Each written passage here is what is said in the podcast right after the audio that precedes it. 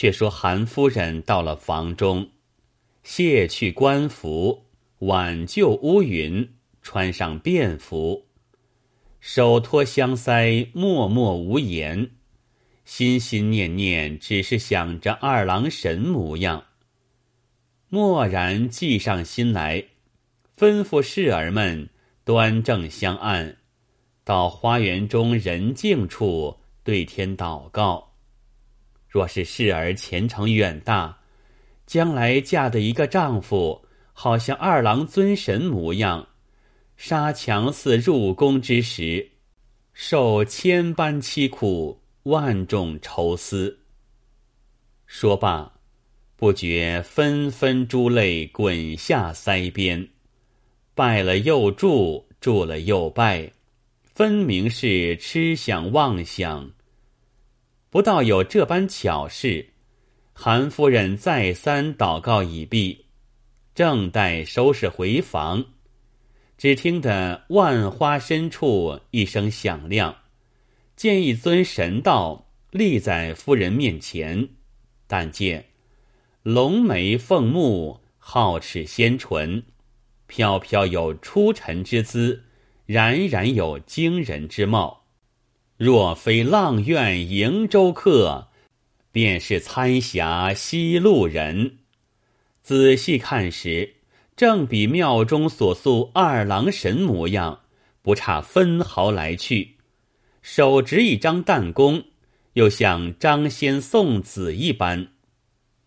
韩夫人且惊且喜，惊的是天神降临，未知是祸是福；喜的是。神道欢容笑口，又见他说出话来，便向前端端正正道个万福，起朱唇，露玉齿，告道：“既蒙尊神下降，请到房中，容侍儿展敬。”当时二郎神笑吟吟，同夫人入房，安然坐下。夫人起居已毕，侍立在前。二郎神道：“早蒙夫人厚礼。今者小神偶然闲步碧落之间，听得夫人祷告至诚。小神知得夫人仙风道骨，原是瑶池一会中人。只因夫人凡心未净，玉帝暂折下尘寰。”又想皇宫内院，享尽人间富贵荣华，折现满时，还归子府，正果非凡。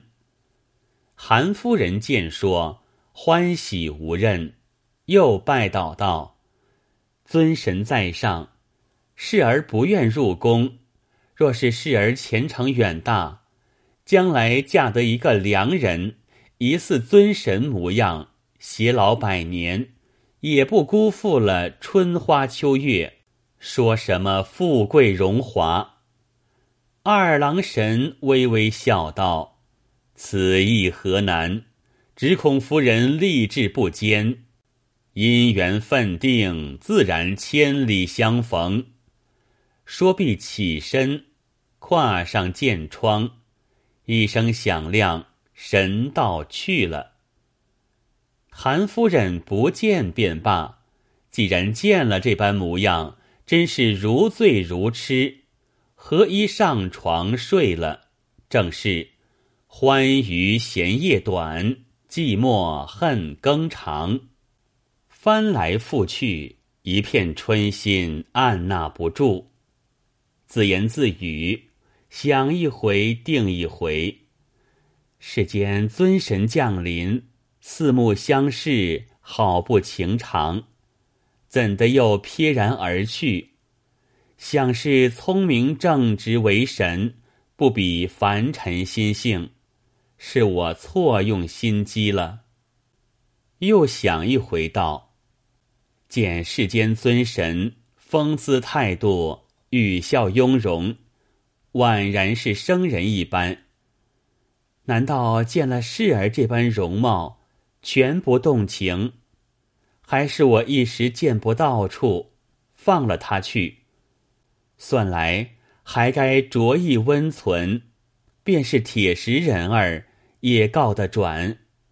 今番错过，未知何日重逢，好生摆脱不下，眼巴巴盼到天明再做理会，及至天明又睡着去了，直到傍午方才起来。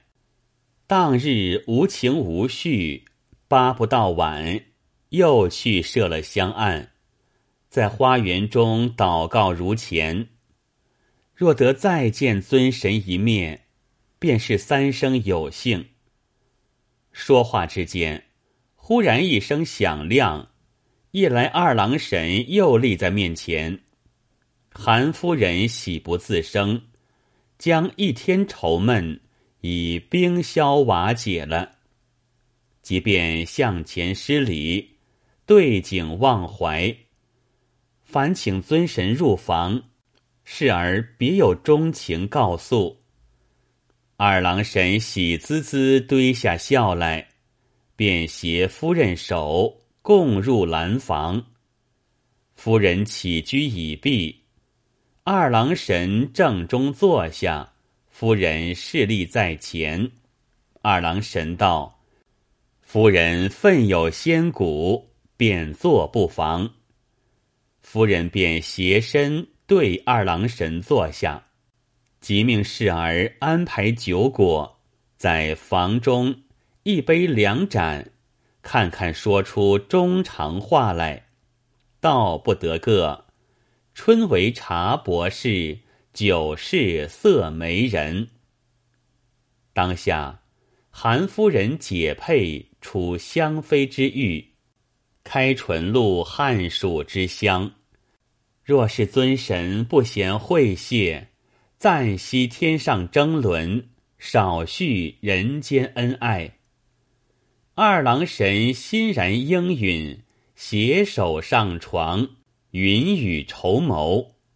夫人倾心陪奉，忘其所以，盘桓至五更，二郎神起身，嘱咐夫人保重，再来相看。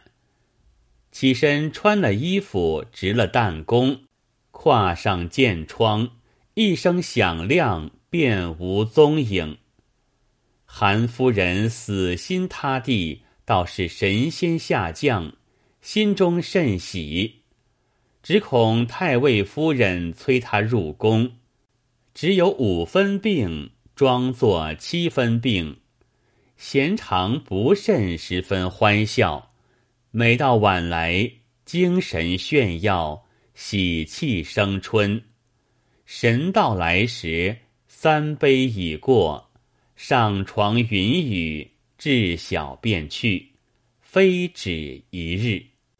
忽一日，天气稍凉，道君皇帝分散河宫秋衣，偶思韩夫人，就差内侍奉了旨意，赐赐罗衣一袭，玉带一围，到于杨太尉府中。韩夫人排了香案，谢恩礼毕，内侍便道。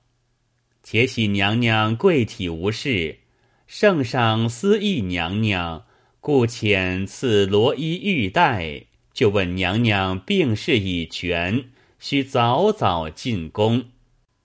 韩夫人管待使臣，便道：“相凡内侍则个，侍儿病体只去的五分，全赖内侍转奏，宽限进宫。”实为恩变。内侍应道：“这个有何妨碍？圣上那里也不少娘娘一个人。入宫时只说娘娘尚未全好，还需耐心保重便了。”韩夫人谢了，内侍作别不提。到得晚间，二郎神到来。对韩夫人说道：“且喜圣上宠眷未衰，所赐罗衣玉带，便可借官。”夫人道：“尊神何以知之？”二郎神道：“小神坐观天下，利见四方，两此区区小事，岂有不知之理？”夫人听说，便一发将出来看。二郎神道。大凡世间宝物不可独享，小神缺少围腰玉带，若是夫人肯舍施时，便完成善果。夫人便道：“侍儿一身已属尊神，缘分非浅，若要玉带，但凭尊神将去。”二郎神谢了，上床欢会。未至五更起身，手执弹弓，拿了玉带，跨上箭窗，一声响亮去了。却不道是：若要人不知，除非己莫为。韩夫人与太尉居止，虽是一宅分为两院，却因是内家人家，早晚愈加提防，府堂深隐。料然无闲杂人，则敢擅入。但近日来常见西园彻夜有火，叽叽哝哝，似有人生息。又见韩夫人精神旺相，喜容可居。太尉再三踌躇，便对自己夫人说道：“你见韩夫人有些破绽出来吗？”太尉夫人说道：“我也有些疑影，只是府中门禁甚严，绝无此事，所以坦然不疑。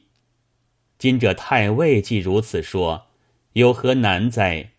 且到晚间，着精细家人从屋上爬去打探消息，便有分晓，也不要错怪了人。”太尉便道：“言之有理。”当下便换两个精细家人，吩咐他如此如此，叫他不要从内门进去，只把摘花梯子倚在墙外，待人静时，直爬去韩夫人卧房看他动静，即来报之。此事非同小可的勾当，需要小心在意。二人领命去了。太尉立等他回报。不消两个时辰，二人打看的韩夫人房内这般这般，便叫太尉禀去左右。方才将所见韩夫人房内坐着一个人说话饮酒，夫人口口声声称是尊神，小人也仔细想来，府中成员又高，房闲又密。就有歹人插翅也飞不进来，或者真是个神道也未见得。太尉听说，吃呢已经不小，叫道：“怪哉，果然有这等事！你二人休得说谎，此事非同小可。”二人答道：“小人并无半句虚谬。”太尉便道。此事只需你知我知，不可泄露了消息。二人领命去了。太尉转身对夫人一一说之。虽然如此，只是我眼见为真。我明晚需亲自去打探一番，便看神道怎生模样。挨至次日晚间，太尉复唤过昨夜打探二人来。吩咐道：“你二人着一个同我过去，着一个在此伺候，休叫一人知道。”吩咐已毕，太尉便同一人过去，捏手捏脚，轻轻走到韩夫人窗前，向窗眼内把眼一张，果然是房中坐着一尊神道，与二人所说不差。便待声张起来，又恐难得脱身，只得忍气吞声，依旧过来，吩咐二人休要与人胡说，转入房中，对夫人说之就理。此必是韩夫人少年情性，把不住心猿意马，便遇着邪神魍魉在此淫污天眷，绝不是凡人的勾当，便需请法官调治。你须先去对韩夫人说出缘由，待我自去请法官便了。夫人领命，明早起身。到西园来，韩夫人接见，坐定，茶汤已过。太尉夫人屏去左右，对面论心，便道：“有一句话要对夫人说之。夫人每夜房中却是与何人说话，叽叽哝哝，有些风声吹到我耳朵里。只是此事非同小可。”夫人须一一说之，只不要隐瞒则个。韩夫人听说，满面通红，便道：“侍儿夜间房中并没有人说话，只是儿与养娘们闲话消遣，却有甚人到来这里。”太尉夫人听说，便把太尉夜来所见模样。一一说过，韩夫人吓得目睁口呆，妄之所措。太尉夫人再三安慰道：“夫人休要吃惊，太尉已去请法官到来作用，便见他是人是鬼。只是夫人到晚间，务要赔个小心，休要害怕。”说罢。太尉夫人自去，韩夫人倒捏着两把汗。看看至晚，二郎神却早来了。但是他来时，那弹弓紧紧不离左右。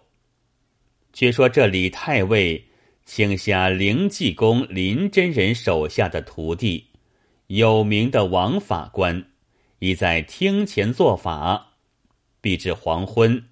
有人来报，神道来了。法官披衣仗剑，昂然而入，直至韩夫人房前，大踏步进去，大喝一声：“你是何妖邪？却敢淫污天眷！不要走，吃无一剑。”二郎神不慌不忙，便道：“不得无礼。”但见。左手如托泰山，右手如抱婴孩，弓开如满月，弹发似流星。当下一弹，正中王法官额角上，流出鲜血来，霍的往后便倒，宝剑丢在一边。众人慌忙向前扶起，往前厅去了。那神道也跨上剑窗。一声响亮，早已不见。当时却是怎地结果？正是说开天地怕，道破鬼神惊。